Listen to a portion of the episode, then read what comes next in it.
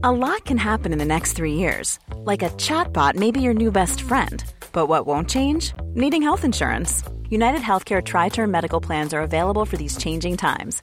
Underwritten by Golden Rule Insurance Company, they offer budget friendly, flexible coverage for people who are in between jobs or missed open enrollment. The plans last nearly three years in some states, with access to a nationwide network of doctors and hospitals. So, for whatever tomorrow brings, United Healthcare Tri Term Medical Plans may be for you. Learn more at uh1.com.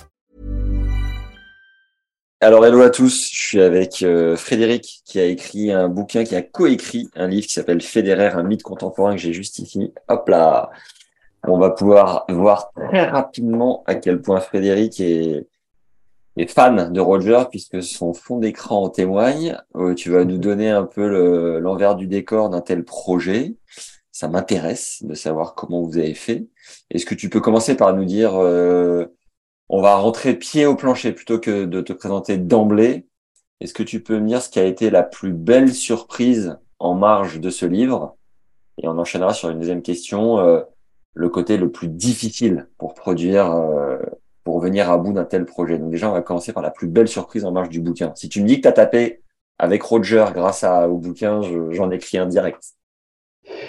J'aurais bien aimé. Euh, déjà, merci beaucoup, euh, Max, pour l'invitation. Très content de, partager et d'échanger un peu sur ce sujet. Ma plus belle surprise, j'aurais aimé que pouvoir échanger quelques, quelques mots ou voir quelques balles euh, avec Fédéraire. Malheureusement, ça n'a pas été le cas. Euh, non, je pense que la plus belle surprise de ce bouquin, c'est euh, d'avoir, j'allais dire d'une certaine manière, avoir été au bout d'une passion à travers un livre. et une passion qui était à, deux, puisqu'il se trouve que mon co-auteur Charles Laroche est un, est un fondu de Federer lui aussi. Et la plus belle surprise, c'est d'avoir pu constater qu'on était allé au bout d'un projet euh, d'écriture, un bout d'un projet de livre sur un sujet de passion qui est Federer, et qu'on avait essayé, et je pense, j'espère, réussi à dire tout ce qu'on avait envie de dire sur lui. après, la question, c'était le plus grand regret, c'est ça, ou la plus grande Pas difficulté le plus Ouais, plus grande difficulté de venir à bout d'un tel projet. Je pense que c'est pas, là pour le coup, c'est pas une, c'est pas une difficulté propre à, au sujet euh, en question, à savoir Federer, c'est plus une difficulté. Des livres disent souvent que euh, on passe par des hauts et des bas. Euh, on passe donc, pas aussi par des bas. Euh, ça peut être plein de types de bas. Ça peut être de la démotivation. Ça peut être qu'on n'arrive plus à écrire, qu'on est en panne d'inspiration, qu'on se demande pourquoi on fait ça. Et là, l'avantage d'être deux, c'est qu'effectivement, on peut se soutenir, se remonter le moral, prendre un peu de distance. Voilà, je pense que la plus grande difficulté, elle est surtout inhérente à l'écriture d'un livre. Elle n'est pas du tout là liée au sujet en particulier. C'est juste arriver au bout d'un projet qui demande beaucoup de temps, beaucoup d'exigences, beaucoup d'énergie. Et puis, euh, on espère toujours un peu secrètement qu'évidemment, il va plaire. Donc, il y a aussi euh, à gérer cette espèce d'attente qu'il y a aussi à la sortie d'un livre en se disant tout simplement est-ce que ce que j'ai écrit va être partagé par d'autres? Voilà, c'est une, une, grande inconnue quand on écrit. Et euh, voilà, euh, donc euh, voilà, c'est ça qui est difficile en fait, c'est d'aller au bout d'un processus qui est fait de haut et de bas. Combien de temps a pris le processus d'écriture justement? La partie rédactionnelle elle-même, elle a été assez courte, euh, donc je dirais autour de 4 mois, 4-5 mois, sachant qu'on était deux, donc ça divise, j'allais dire, le temps de travail par, par deux. Mais euh, évidemment, en, juste avant la phase d'écriture, il y a aussi la phase de euh, tout simplement de réflexion, de conception, de documentation, euh, puisqu'il faut évidemment avant l'écriture d'un livre, se, se documenter, euh, même si on connaissait déjà un certain nombre de choses, mais enfin, euh, il faut quand même compléter par un certain nombre de, euh, bah, justement, de lectures, de revisionnage de matchs, de vidéos, d'interviews, et la matière sur Federer est extrêmement riche, donc euh, ça, demande en fait un travail en amont de préparation qui est important euh, pour évidemment pas dire de bêtises, et puis pour pouvoir aussi proposer des choses qu'on n'a pas forcément lues jusqu'à présent. Je sais pas si ton micro euh, touche un peu ton pull ou quoi. Euh, parfois, il y a peut-être un. Ça grésille un peu. Euh, ça grésille pas, mais peut-être que ça rebondit parfois, je sais pas. Ok, je vais essayer. Et donc, et donc mis bout à bout, porte à porte, euh, de avec ton pote Charles, tu, ouais. tu vas nous dire d'où c'est parti, mais le soir, la soirée, vous avez bu des coups et vous avez dit tiens, on va écrire Alors. un bouquin et la mise en rayon. Il y a eu combien de temps? Entre le, j'allais dire, la naissance de l'idée et euh, le produit euh, final, euh, il y a eu, je dirais, allez, 9-10 mois. 9-10 mois à peu près. Ah ouais, en un an, c'était plié. Vous êtes efficace quand même, les gars. Ouais. Voilà. On est deux. Hein. Ouais, vous êtes deux. Est-ce que justement, tu peux en profiter pour nous dire qui vous êtes un peu plus sur votre profil, te présenter ainsi que ton co-auteur et comment et enchaîner sur comment est né le projet? Oui, bien sûr. Euh, donc mon co-auteur Charles est un comment dire, c'est un, avocat de formation et aujourd'hui il est spécialisé dans la prise de parole en public, toutes les questions qui tournent autour de l'éloquence, de l'art oratoire. Euh, donc c'est à quelqu'un qui manie les mots euh, avec beaucoup de brio euh, à l'écrit comme à l'oral. moi, je suis, je suis, j'ai un parcours de, de communicant. J'ai travaillé beaucoup dans la communication, également dans l'écriture aussi. je travaille dans le secteur des médias et on a, on a tous les deux une passion pour le tennis depuis longtemps, et notamment une passion pour Federer depuis longtemps. Il se trouve que moi-même, étant plus jeune, j'ai beaucoup joué euh, beaucoup joué dans les catégories, euh, bah, dans les catégories jeunes, donc euh, Benjamin, Poussin, Minime. J'ai un peu décroché après parce que voilà, ça demande beaucoup de temps de faire des compétitions, comme tu sais. T'es de quelle ligue et t'es monté combien? Donc moi, je suis de la ligue, j'ai beaucoup joué en Essonne, dans, dans, un club qui est à Massy, et je suis monté jusqu'à 5-6 voilà, ce qui est un niveau correct, euh, sans être euh, incroyable. Euh, mais étant, gamin, j'ai fait vraiment beaucoup, beaucoup de compètes. J'ai fait quelques championnats régionaux et même nationaux. Je pense qu'ils s'en souviennent pas, mais j'ai eu la chance d'avoir joué Paul-Henri Mathieu dans les catégories, alors je sais plus si c'était Poussin ou Benjamin, dans des championnats de France. J'ai joué aussi contre Nicolas Mahut à l'époque. Donc évidemment, j'avais perdu les deux fois, hein, cela va sans dire. Mais j'ai toujours eu, j'ai toujours suivi après leur parcours bah, parce qu'ils sont de ma catégorie d'âge. Hein, ils sont de, de, l'année 82, 1982. Et, euh, et après, j'ai toujours suivi leur carrière avec beaucoup d'attention, euh, voire euh, ils étaient déjà très forts dans les catégories jeunes et ils ont, ils ont poussé quand même euh, jusqu'à des carrières professionnelles qui sont éminemment respectables. Et euh, voilà, toujours gardé une petite passion attendrie pour ces deux joueurs. Alors, Paul-Henri Mathieu plutôt en simple et Nicolas Mahut plutôt en double, en tout cas par, les résultats. Hein. Et, et c'est vrai que voilà, moi j'avais j'avais aussi une fibre tennis en tant que en tant que joueur quoi, parce que ce que Charles n'a pas, je crois en tout cas de manière beaucoup plus occasionnelle. Euh, et donc sur la naissance du projet, euh, bah, elle est assez elle est assez simple et, finalement elle elle rejoint presque ce que tu disais tout à l'heure. C'était pas autour d'un verre, mais c'était autour d'un c'était autour d'un repas. Euh, donc au cours de l'été 2020, on sortait d'une période de confinement et il y allait y en avoir d'autres d'ailleurs après. Et donc, au détour d'un repas, Charles me dit, mais écoute, euh, pourquoi on interroger euh, notamment par rapport à la pertinence, c'est-à-dire que comme je te disais tout à l'heure, il y a beaucoup, beaucoup de livres qui ont été écrits sur Federer. Il y en a eu d'ailleurs entre le nôtre et aujourd'hui, il y en a eu beaucoup d'autres. Euh, c'est vrai que Federer est, une source d'inspiration pour les gens qui veulent écrire. et la question qu'on s'est posée, c'est OK pour écrire quelque chose, mais quoi? Et qu'est-ce que ça va apporter de différent, de nouveau, de neuf par rapport à ce qui a déjà été écrit sur lui? Voilà, c'était ça notre obsession, essayer de se dire, euh, ok, c'est super d'écrire, mais euh, il faut que ça apporte quelque chose d'autre. Et donc, assez vite, on s'est euh, aussi, compte tenu des parcours dont, j'ai parlé au départ, on s'est assez vite orienté sur un livre qui ne soit pas une biographie, puisque il y en a déjà beaucoup, qu'il y a des journalistes qui sont là pour ça et qui font ça bien mieux que nous. En revanche, on s'est dit, il manque peut-être aujourd'hui un, essai qui permette de comprendre pourquoi on aime tant ce joueur. Pourquoi? Mm. Qu'est-ce qui fait que qu'est-ce qui fait qu'aujourd'hui euh, il soit si populaire? Euh, Qu'est-ce qui fait qu'il euh, y ait une fédéraire mania qui se soit installée et renforcée au cours des années Et donc, on a essayé finalement presque de, s'interroger sur la dimension extra-tennistique de Federer. C'est-à-dire, qu'est-ce qui fait qu'aujourd'hui, c'est plus qu'un joueur de tennis, voire beaucoup plus qu'un joueur de tennis? Et au cours de nos recherches, on s'est assez vite orienté sur cette notion de mythe qui nous semblait bien lui correspondre. Euh, et donc, dans le livre, c'est ce qu'on essaie de montrer, c'est pourquoi et comment il coche toutes les cases d'une figure mythique. Euh, donc ça, on en parle beaucoup dans le livre. Euh, la beauté, le sacré, l'universalité, voilà, ce sont des thèmes qui sont propres au mythe et qui se retrouvent assez dans la figure de Federer voilà, on voulait proposer quelque chose de différent. C'est pour ça qu'on s'est orienté vers l'hypothèse d'un essai de réflexion sur qu'est-ce que c'est que cet athlète aujourd'hui, pourquoi cette popularité, euh, qu'est-ce qu'il dit de nous, de notre rapport au sport, aux émotions euh, en tant que fan, parce qu'on assume complètement notre côté fan. Hein, dans le livre, c'est clairement dit dès le départ. Euh, voilà, c'est une interrogation sur un héros des temps modernes, d'une certaine manière. Et c'est ça qui nous a poussé à écrire ce livre. Tu sais combien d'ouvrages ont été paru sur Roger? Il y a un journaliste, euh, il y a un journaliste, je ne sais plus s'il est suisse ou allemand, il y a un an et demi, euh, lui-même avait écrit un livre sur Federer et il en avait recensé une cinquantaine. Je, je, pense qu'à l'heure où on se parle, on peut, en ajouter entre 15 et 20. Euh, depuis sa retraite. Euh, moi, j'en ai vu passer plein euh, depuis. Alors, soit sous forme de biographie à nouveau, soit sous forme de témoignages, soit sous forme de, fiction. je ne sais pas si tu as eu l'occasion de lire le livre de Laurent Chambretto sur Arnaud Federer. Arnaud Federer, c'est une fiction où un, héros, enfin un héros, un héros du, un personnage du quotidien, par une sorte de magie, se, retrouve plongé dans la peau de Federer et il, se trouve qu'il va rejouer la finale de 2019 contre Djokovic, qui nous a tant traumatisés en tant que fans de Federer. Et évidemment, l'issue de cette finale ne sera pas du tout que ne sera pas du tout la même que l'issue réelle de cette finale. Donc, c'est juste pour te dire que euh, tu vois, ça fait, euh, j'imagine, aujourd'hui, on doit être entre euh, ouais, on doit être 60, 70 livres sur lui, et je compte pas dedans tous les livres qui parlent de lui de manière indirecte. Parce mm. que tu peux avoir un livre sur, je sais pas, un autre joueur mais euh, dans lequel on parle aussi de Federer. Là, j'ai vu qu'il y avait un livre sur le Big Free qui venait de sortir. Ça parle aussi de Federer, mais pas que.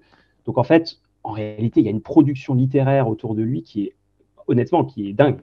Est-ce que, tu sais s'il l'a eu entre les mains? Alors, il lui a été envoyé et on nous a dit qu'il l'avait reçu, mais j'en sais pas plus. Et je ne sais pas du tout s'il l'a lu. Et ce que j'espère un jour, c'est qu'on puisse lui remettre en main propre. Peut-être que la retraite lui donnera un peu plus de temps et peut-être qu'un jour on pourra lui donner en main propre. En tout cas, il lui a été envoyé et on nous a dit qu'il l'avait bien reçu. Voilà. Parce qu'il y avait un accusé de réception. oui, parce que quelqu'un, parce qu'il se trouve qu'on a dans le livre, on a eu la chance d'interroger euh, Arnaud Butch, qui est donc un, qui aujourd'hui travaille chez Rolex, euh, donc un des principaux sponsors de Federer, mais qui aussi est un proche de la de Federer, de Mirka et du clan Federer de manière générale, et qui nous a dit qu'il l'avait bien reçu. Voilà. Donc moi, je me fie à, je me fie à sa parole et euh, et je pense qu'il l'a bien su. Est-ce qu'il l'a lu Ça, c'est une autre histoire. Arnaud, si tu nous écoutes, je t'attends de pied ferme dans ce podcast depuis maintenant des mois et des mois. Je n'endors plus la nuit. ok. Euh, est-ce que les... la retraite euh, vous a permis de gonfler les ventes un peu? Est-ce qu'il y a eu un gros coup d'accélérateur? Comment ça s'est passé? Oui, il y a eu un, il y a eu un effet booster. Effectivement, euh, la retraite est un, était un moment euh, qui était à la fois craint et attendu depuis euh, déjà un certain temps. Mais c'est vrai que ça a mis, ça a remis une lumière euh, extrêmement forte sur l'actualité fédéraire. On a tous suivi, en tout cas, je pense qu'on a été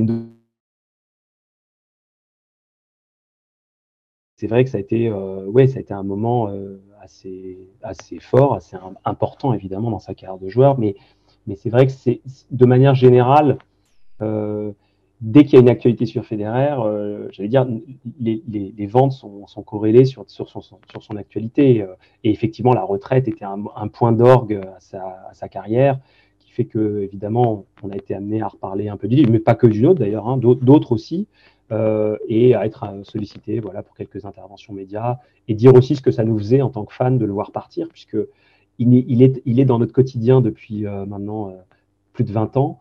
Et donc, c'est aussi un, personnage qui sort de nos vies d'une certaine manière, ou en tout cas qui, jouera un rôle, mais sûrement autre.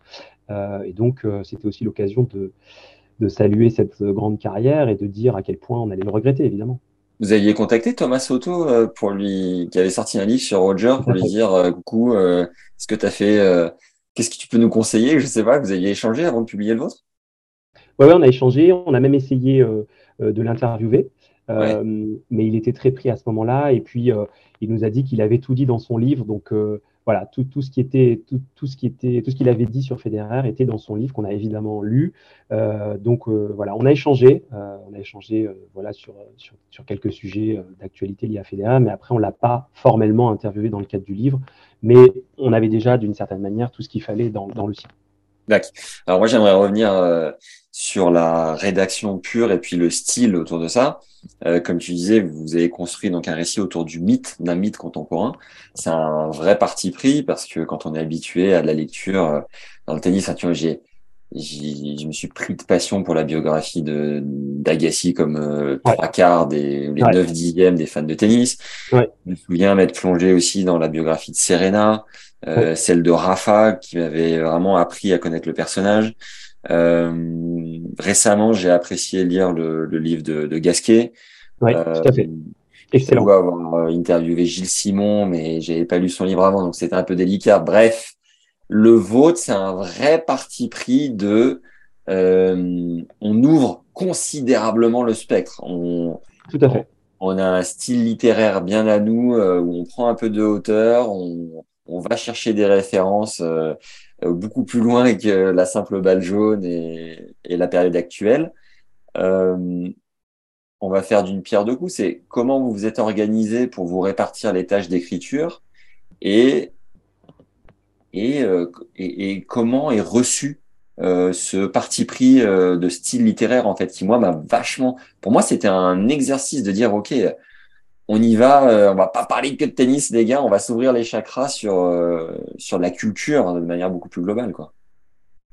Alors sur le sur la répartition du travail effectivement il y a il y a beaucoup d'avantages à travailler à deux mais il y a un inconvénient c'est qu'il ne faut pas qu'on ait l'impression qu'il y ait deux livres dans un livre il ne faut pas qu'on ait l'impression qu'il y ait deux styles au sein du même livre. Donc, ça, c'est réussi en tout cas. Ça, ben, merci beaucoup. Et c'est vrai que euh, ce qu'on a fait pour être sûr d'être sur la même longueur d'onde en termes d'écriture, c'est qu'on a rédigé un, un, chapitre entier à, deux pour être sûr qu'on était d'accord sur euh, la structure, euh, les paragraphes, les sous-titres, les références, etc. Et ensuite, une fois qu'on a fait, j'allais dire, ce chapitre test, euh, on s'est réparti les chapitres selon un peu nos, affinités. Euh, tu vois, par exemple, il y a un chapitre sur la marque fédéraire, donc tout ce qui touche à sa communication, euh, ce qu'il véhicule comme valeur, comme, comme dimension esthétique, comme récit. Ça, c'est plutôt moi qui l'ai pris parce que, comme je te disais, moi j'ai plutôt un parcours de communicant, donc c'était des problématiques qui me parlaient plus. Et puis à l'inverse, Charles a pu choisir d'autres thématiques qui lui étaient proches. Donc voilà, on est parti d'un d'un chapitre en commun, et ensuite on s'est réparti le travail selon nos affinités, et ensuite, à la toute fin, on s'est évidemment relu pour pouvoir tout relisser et être sûr que de la première page à la dernière, on ait quelque chose qui soit homogène. Voilà, on, on avait, on, voulait surtout pas qu'on se dise ah toi, c'est toi qui as écrit ce passage-là et c'est Charles qui a écrit l'autre. Donc, je pense que de ce point de vue-là, ben, merci de me le confirmer. Euh, je pense qu'on a à peu près réussi à tenir ce, cette espèce de cohérence. Et puis ensuite sur le sur le, parti pris éditorial ou sur l'angle. Écoute, nous, euh, on, s'était donné aussi comme objectif, par cet angle-là, d'aller aussi chercher des publics au-delà du tennis. Mm. Euh, finalement, euh, il y a évidemment les, personnes qui aiment Federer et qui aiment le tennis, j'espère en tout cas, peuvent, trouver un plaisir, entre guillemets, à le lire. Mais on s'est dit, on, va, on aimerait aussi aller toucher des publics qui sont plus éloignés, des, publics qui ne sont pas forcément ni fan de tennis, ni fan de Federer, mais qui par l'angle pourrait être intrigué. Intrigué en se disant, tiens, euh, euh, finalement, c'est une réflexion sur un athlète de haut niveau, euh, une superstar contemporaine, et donc essayer d'aller titiller un peu la curiosité de personnes qui sont a priori pas directement intéressées par le tennis. Et hum, pour avoir un peu discuté avec des proches et des personnes qui l'ont lu, je ne sais pas si on est complètement parvenu, mais je pense quand même qu'on a on a pu euh, intéresser euh, des personnes qui n'étaient pas euh, a priori dans la cible tennis au départ. Et c'était presque un, c'était un choix, hein. c'était un choix de se dire, ben, essayons de viser plus large. effectivement, le fait d'avoir réfléchi à des passerelles entre le milieu du sport, du tennis en l'occurrence, et le milieu des arts, parce qu'il y a évidemment, Federer est un artiste, donc il nous a semblé assez logique d'aller piocher des références dans le milieu des arts la littérature, la peinture, la philosophie, etc. Il y, en a, il y en a un certain nombre dans le livre. Et on s'est dit que Federer se prêtait particulièrement bien à cet exercice de passerelle entre euh, le milieu euh, sportif et le milieu artistique. Voilà. Et donc, par ce choix-là, euh, on s'est dit, bah, on espère qu'on arrivera aussi à aller toucher d'autres publics qui spontanément n'iraient pas vers ce type d'ouvrage. Est-ce qu'on y est complètement parvenu? Je ne sais pas. En tout cas, je pense qu'on a on a, on a, oui, je pense, je pense qu'en tout cas, il y a certaines personnes qui ont pu, euh, oui, qui ont pu être euh, intriguées par euh, le titre, la couverture aussi. je ne sais pas si on y reviendra, mais on a choisi une couverture en noir et blanc, quelque chose qui finalement devait correspondre, merci, qui devait correspondre aussi au personnage avec une photo qui est assez emblématique du style fédéraire, un style aérien sur un, sur un revers à une main qui était aussi sa marque de fabrique, alors avec quelques autres, mais, mais quand même qui a été aussi une, une de ses marques de fabrique. Et donc, on a aussi beaucoup travaillé cette couverture pour que euh, dans, un, dans un rayon euh, ou en librairie, on puisse se dire, tiens, c'est un livre de sport, mais il est en noir et blanc, il n'y a pas de couleur. On a voulu jouer cette carte de l'essai à fond, y compris, tu vois, dans les codes visuels. Voilà.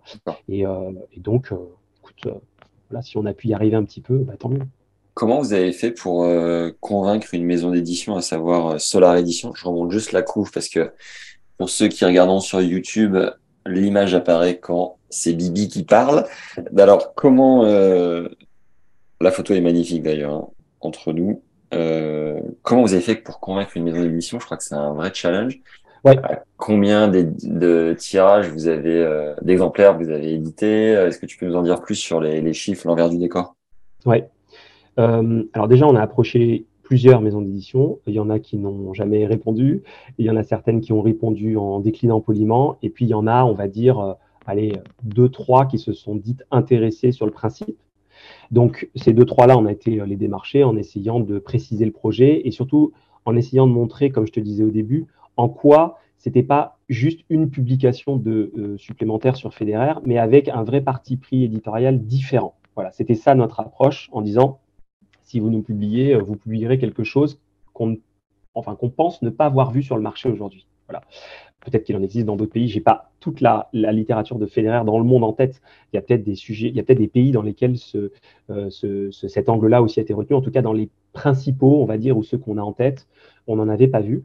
Et donc, euh, bah après, j'allais dire, ça s'est relativement affiné. Euh, là, il se trouve que Solar s'est déclaré très vite intéressé. Il se trouve que a été, a été aussi convaincu par l'angle. et ce qui a été, la seule chose qui a été compliquée à gérer, c'est le timing, puisque lorsque lorsque Solar nous donne son accord euh, fin 2020, euh, ils nous disent euh, la condition, c'est que il faut que ce soit sorti pour Roland Garros 2021. Voilà. Et donc Roland Garros 2021, bah, pas besoin de te faire un dessin, c'est donc 5-6 mois après, ce qui veut donc dire que entre bah, l'écriture du manuscrit, la relecture, l'impression, bah, ça veut dire que tu as plus que quelques, quelques mois en réalité de, de rédaction. Mais bon, après, on s'est dit avec Charles que c'était dans nos cordes et que si c'était le prix à payer, on allait le faire. Euh, donc après, challenge, voilà, exactement. Et là, le fait d'être deux aide beaucoup. Je, reviens à ça parce que c'est important. Et, et, donc, Solar a cru dans le projet et, euh, et puis Solar est une très belle maison de sport. Euh, c'est vrai qu'ils éditent beaucoup de livres sur le sport en général. là, c'était un livre qui était un peu différent par rapport à leur, j'allais dire, aux propositions habituelles. Solar est vraiment en général sur des livres de sport pur et dur. Là, là on sort comme je t'expliquais, on sortait un peu d'une proposition sport pure et dure. Mais euh, voilà, ils nous ont fait confiance et euh, c'est génial. On a pu mener le projet avec eux. Ils ont été d'une grande aide dans l'accompagnement, dans les suggestions aussi d'amélioration, puisque c'est un travail qui se fait aussi en concertation avec l'éditeur. Hein. Il n'y a pas que les auteurs, c'est un travail collectif. Et donc, euh, et donc voilà, Solar a cru dans ce projet et donc Solar l'a édité. Combien d'exemplaires Pardon? Combien d'exemplaires? Donc on a Attends, ça coupe. Je sais pas si tu m'entends. Ouais, attends, ça a coupé. Pardon. On s'était fixé entre nous euh, d'arriver à 5000 exemplaires vendus. Et donc euh, là, on doit être euh, pas très loin. au dernier recensement, on était à 4500. Donc peut-être que Noël 2022 nous, nous, aidera, nous permettra d'arriver à, à, passer la barre des 5000. Et tennis légende. Et ça mérite un Bamos là. Allez. ok, très bien. Et c'était quoi le, kiff ultime derrière ça, de vous installer comme, euh, je sais pas, des experts, de juste euh, sortir un livre ou alors euh, vous aviez déjà écrit des bouquins, donc c'était pas forcément ça le, kiff ultime. C'était quoi pour vous le, but final? Je pense qu'on n'avait pas enfin, pas forcément le même but avec Charles. Charles a déjà écrit des livres, alors pas du tout sur le tennis, pas du tout sur Federer. Il a, il a écrit des livres sur euh, la prise de parole en public, sur euh, des thèmes en tout cas qui lui sont plus proches d'un point de vue professionnel. Euh, moi, c'était la première fois. je pense que le, je pense que le, kiff derrière ça, c'est d'écrire sur une passion. Voilà, je pense que Charles comme moi, on est des passionnés de, de Federer et on s'est retrouvés autour de cette passion et on s'est dit mais pourquoi on pourquoi on n'écrirait pas quelque chose? Voilà, ça revient à ce qu'on disait sur, la, sur le, début de l'aventure et c'est génial de pouvoir écrire sur une passion parce que on peut, voilà, on peut y mettre les mots qu'on souhaite. Il y a une grande liberté aussi à pouvoir euh, écrire. Euh, et c'est vrai que nous, comme on a assumé complètement le côté fan, c'est vrai que parfois, euh, je ne sais pas si tu l'as noté, mais bon, il y a certaines formules, on s'enflamme un peu, mais parce que finalement, on, on trahit rien en disant ça. C'est aussi ce qu'on a éprouvé en le regardant jouer, parfois même en le regardant jouer dans un stade, quand on a eu la chance de le faire. donc, on voulait mettre des mots sur cette passion et on pensait qu'on était beaucoup, beaucoup euh, euh, à éprouver les mêmes choses. et que à travers les mots, on arriverait peut-être à faire passer bah, ce même sentiment. Qu'est-ce qu'on a éprouvé? Qu'est-ce qu'on éprouve? Je, Ça me fait un peu de peine de le dire au passé, mais qu'est-ce qu'on a éprouvé en regardant jouer Federer? Voilà, c'était ça le, c'était ça le plaisir, c'est d'arriver à mettre des mots sur cette passion. Et voilà, en tout cas, on a essayé. Et je pense qu'il y a beaucoup de fans de Federer qui se retrouvent dans tout ou partie de ce qu'on a écrit. J'ai un ou deux passages que j'ai gardés. Je vais lire, tu me diras si c'est toi ou de mémoire si c'est toi ou Charles euh, qui les a écrits. Dire que Federer est né avec du talent et des prédispositions pour le tennis est une évidence. Faire reposer son succès sur ses seuls acquis est un contresens.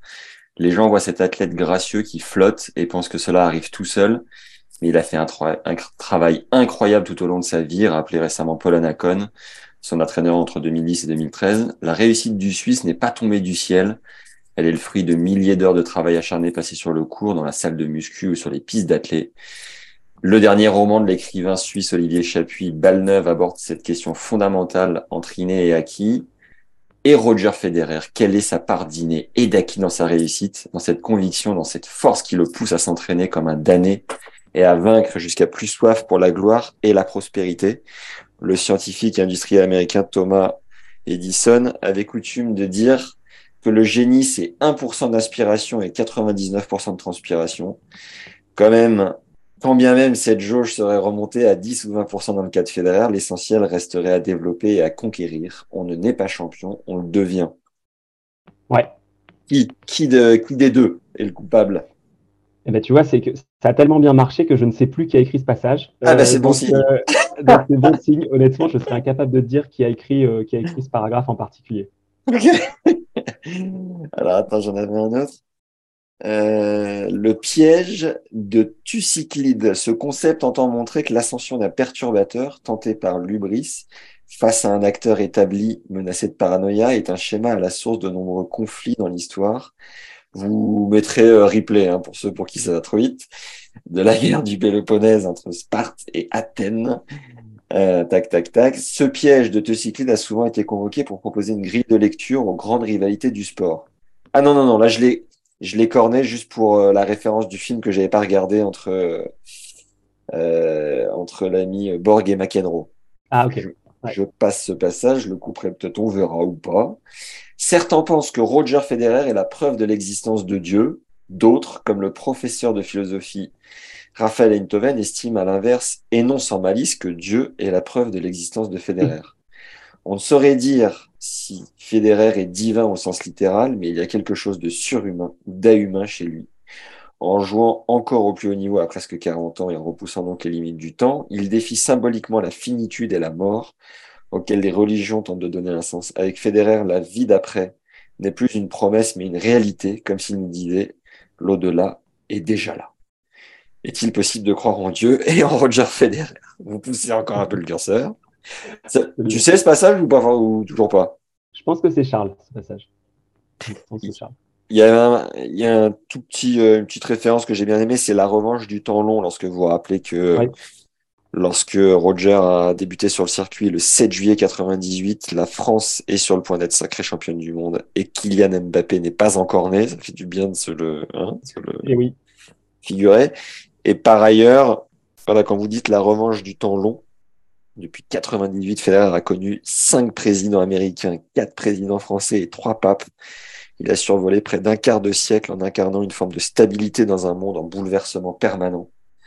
À l'heure où la rapidité des échanges, des connexions et le court terme des chaînes d'infos en continu des réseaux sociaux sont érigés en idole, la longévité du Suisse tient autant du mystère que de la prouesse la journaliste Anne Lenoir, spécialiste des séries, hein, hein, hein, vous comparez à Angela Merkel, qui est là depuis toujours. Ouais. Alors, c'est partie finalement, elle aussi. Oui, euh, finalement, ouais. Finalement, et on, je crois qu'on fait aussi une comparaison avec la reine, euh, qui aussi, elle est, partie, euh, alors elle, malheureusement, pas en décédant, mais, mais en tout cas, oui, on a fait une analogie avec des grandes figures de, historiques qui brillaient par leur, par leur longévité. Comment est-ce qu'on est qu'on dure dans un monde où tout est jetable. Voilà, il y, avait, quelque chose de ça dans notre réflexion et Federer est quand même un modèle de longévité euh, parce que bah, parce qu'il a quand même joué 25 ans sur le circuit pro, euh, qu'il a joué plus de 1500 matchs, euh, qu'il s'est jamais qu'il a jamais abandonné en cours de partie, qui c'est quand même un modèle de résistance physique exceptionnel. exceptionnel. Et, on voit d'ailleurs que ça c'est une tendance qui commence un peu à se généraliser. On voit qu'il y a des athlètes maintenant qui repoussent aussi les limites de l'âge. On le voit au tennis, hein, Nadal, Djokovic sont toujours là, alors que bah, bien malin, euh, celui qui aurait pu dire que Nadal sera encore en activité à 36 ans avec toutes les blessures qu'on lui a connues. Mais c'est aussi le cas dans d'autres sports. Hein. On voit euh, Zlatan au foot, Ronaldo, euh, Brady dans euh, football américain. C'est des, des, personnes qui sont proches de la quarantaine ou qui l'ont dépassé. Et Federer a été, a été un de ceux-là. Il a peut-être été même un précurseur de ce, de ce voilà, du fait que le temps a été, les limites du temps ont été repoussées. Mais pour ça, ça demande de penser sa carrière dans sa globalité, de se donner tous les moyens physiques, etc. C'est quelque chose qui se prépare de très tôt en réalité. Et euh, quelques chiffres aussi euh, pour les aficionados qui sont encore là et qui l'ont oublié. En 1500 matchs professionnels, il n'a jamais abandonné et déclaré forfait que trois fois. Pourtant, on l'a vu à de nombreuses reprises mal en point à cause de son dos. 2003 à Wim contre Lopez, 2016 à Wim toujours contre Raonic et 2017 à l'US contre Del Potro, sans oublier la mono nucléos qu'il a contracté en 2008 et l'a affaibli pendant de longues semaines. L'endurance physique de Roger a rejailli sur la pérennité de ses performances sportives entre 2000 et 2016. Il a participé à tous les tournois du Grand Chelem, soit 69 au total. De Wimbledon en 2004 à Roland en 2013, il a disputé 36 quarts de finale consécutifs. De Wimbledon 2005 à l'Open d'Australie 2008, il a joué 10 finales de Grand Chelem sans interruption. Ouais. Euh, dans leur podcast. C'est incroyable. de relire ça, ça fait, ça, ça remet l'église au centre du village, comme on dit. Dans leur podcast Game Fédéral, les journalistes sportifs américains Brian Clark et Vic, Vic Singh rappellent que le Suisse a enchaîné 24 finales victorieuses entre 2003 et 2005. On dirait presque ton palmarès, Fred. C'est un bonheur. Des statistiques ébouriffiantes font partie des records que Federer pourrait conserver encore longtemps. À quoi sert encore une garantie quand le produit s'appelle RF. Yes, c'est bon ça. Ça laisse, ça laisse, euh, ça laisse pantois. Euh, voilà, je pense que ces stats disent tout, disent tout de voilà de l'endurance, du modèle d'endurance qui a été Federer. et voilà, je pense qu'il n'y a, a, rien à ajouter. C'est comme on le disait, c'est un quart de siècle d'excellence au plus haut niveau. Voilà. Et, et... vas-y, je t'en prie, je t'en prie. Et tes teams, euh, quel joueur aujourd'hui pour la relève? Euh, alors Sur la jeunesse. Hein. Sur la jeunesse, euh, moi j'ai toujours eu un fait pour les joueurs qui avaient un verre à une main. donc j'aime bien, bien Tsitsipas pour ça. je ne sais pas s'il n'est pas dans la catégorie des plus jeunes, mais enfin il est quand même, je pense, considéré encore comme un jeune joueur. et après, si on sort de, ces, des joueurs à, de revers à une main, bah, sans originalité, euh, Alcaraz, euh, Rune, que j'ai eu l'occasion de découvrir pour la première fois à la Bercy il y a quelques jours. J'ai été euh, épaté par, vraiment épaté par son niveau de jeu. Tu l'avais pas vu à Roland cette année? Non, à Roland, oui, j'y suis allé, mais je l'ai pas, j'ai pas vu, j'ai pas vu Rune, j'en ai vu, j'ai vu d'autres joueurs, mais je l'avais suivi comme ça à la télé, mais d'un œil un peu distrait. Et là, j'ai eu l'occasion de le voir pratiquement sur tout un match bah, contre par le surtout surtout pour un joueur qu'on disait euh, un peu immature, un peu bébé. Euh, je trouve que là, enfin, en tout cas sur le match que j'ai vu, et d'ailleurs la fin du tournoi à Bercy, euh, voilà, lui a donné raison. J'ai trouvé au contraire qu'il était d'une incroyable maturité. En fait, mm. c'est ça qui m'a frappé sur son match contre Alcaraz, c'est de voir à quel point il maîtrisait les événements, y compris d'un point de vue émotionnel, en fait. Et je m'attendais pas du tout ça de la part d'un jeune, d'un joueur si jeune, et surtout qu'on n'avait pas décrit de cette manière-là. Voilà. Donc, donc ouais, bluffé. Et euh, Timo Revers à une main, t'es plus euh, Tsitsipas ou Chapovalov ah, oh, les deux, les deux. C'est vrai qu'un revers à une main sur un gaucher, c'est beau aussi. Euh, incroyable. Il n'y en a pas tant que ça, ouais, c'est vrai. Euh, ouais, non, c'est un bon point. Chapovalov, euh, ouais, très, très chouette aussi. mais, mais Tsitsipas, ouais, il y a, y a, un côté, il y a un côté très propre, très pur aussi dans le jeu. D'ailleurs, on en a, on en a fait parfois un des héritiers un peu spirituels de Federer. Alors c'est une casquette qui est lourde à porter. Hein. Il y a eu Dimitrov aussi en son temps, enfin maintenant qui, qui, est, qui est, plus si jeune que ça. Euh, euh et c'est vrai que euh, ouais, c'est un bel, un bel athlète. Il est beau avoir joué. Euh, ouais, un petit faible pour les verres humains, mais surtout qu'il y en a, en a pas trop quoi. Donc il y en a pas beaucoup. En tout cas au top niveau. Et hum, c'est vrai que là dans, dans, le top 10, top 20 aujourd'hui, tu t'en as voir quoi un ou deux pas plus. Euh, donc ça reste une denrée rare, euh, les revers à une main. Donc euh, c'est vrai que c'est d'autant plus appréciable d'en, voir encore quelques-uns. Quelle est la, porte la plus improbable qui s'est ouverte grâce à ce livre Ou la, retombée, j'en sais rien, un passage médiatique quelque part, ou euh, un truc improbable que tu as vécu grâce à ça? Euh, Improbable Écoute, ouais, les, bah, les, les, passages ou les interventions médias sont très, sont très chouettes. C'est vrai qu'on en a eu, quand il y a eu des actualités fédéraires, donc on parlait de la retraite tout à l'heure, il y en a eu d'autres. on a pu être sollicité. Euh, c'est toujours sympa d'aller sur un plateau euh, radio chez, ou télé. Chez quel média, tu peux nous dire? Euh, écoute, on a été chez Europe 1, on a été chez CNews, on a été sur TV5 Monde, on a été aussi dans la presse, presse nationale, presse quotidienne aussi, Ouest France, on a été, on a été dans GQ. D'ailleurs, tu vois, c'est assez amusant parce que ce sont des médias qui ne sont pas estampillés sport c'est des médias plutôt généralistes, ce qui mm. prouve bien que finalement notre livre ne, touchait pas uniquement une cible sport, mais un peu plus large. Euh, c'est un peu la confirmation entre guillemets que euh, finalement c'était pas qu'un livre de tennis. Euh, donc non, on a eu on a eu la chance d'avoir un peu de relais. Après ça reste ça reste modeste, hein, on n'a pas fait de JT de 20 heures, hein. mais mais en tout cas c'est toujours des c'est toujours amusant, je trouve, de venir expliquer, bah, bah, comme on le fait là, nous aussi, c'est toujours amusant et, agréable de venir expliquer pourquoi, en fait pourquoi on a fait ça, quelle était la démarche derrière. Euh, et, encore une fois, je pense qu'il y, a tellement de, fans de Federer en France et partout dans le monde que bah, c'est une grande communauté en fait. C'est une sorte de grande famille, euh, je pense, que, qui est maintenant un peu en deuil depuis deux mois. Mais, euh, en tout cas, c'est, pense qu'on a, on a vécu et partagé un peu les mêmes choses. Et donc voilà, le livre donne l'occasion un peu de se, de se remémorer tout ça. Et la pire nuit blanche ou le souvenir le plus douloureux en lien au livre, le moment où vous avez vraiment galéré, et donc, en marge de ça, les conseils que tu donnerais à quelqu'un qui se lance dans un projet d'écriture? Oh, c'est arrivé quelques fois. Hein. Euh, c'est arrivé. C'est vrai qu'on travaillait souvent euh, avec Charles. Euh, on travaillait souvent la nuit, et ça peut arriver que. Enfin, moi, ça m'est arrivé en tout cas quelques fois où es en panne sèche d'inspiration. Quoi. Il n'y a plus rien qui sort, il n'y a plus rien qui vient. Et puis, et, ça va même au-delà, c'est-à-dire que tu en viens à te poser des questions, euh, tu vois, du style, mais, mais pourquoi je fais ça en fait? Pourquoi je m'inflige tout ça? Pourquoi je, me lance dans, dans, dans, quelque chose que finalement personne n'a demandé? Euh, Pourquoi est-ce que je m'inflige entre guillemets tout ça? Ça, c'est un, ouais, ça, ça a pu arriver plusieurs fois. Et le fait d'avoir quelqu'un à qui en parler euh, te permet de dédramatiser et te permet aussi parfois de prendre un peu de recul. Tu vois, c'est arrivé. Charles aussi, d'ailleurs, ça lui est arrivé.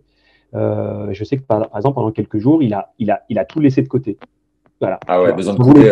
ouais. besoin de couper pendant 3, 4, 5 jours, une semaine. Et Roger euh, la casquette, hein, c'est bon. Bah oui, parce que c'est ça. Non, mais c'est ça, c'est-à-dire qu'après, ça commence à envahir ton quotidien euh, vraiment. C'est-à-dire que tu, dès que tu as un moment libre, tu penses à ça, tu prends le métro, tu penses à ça, tu prends une douche, tu penses à ça.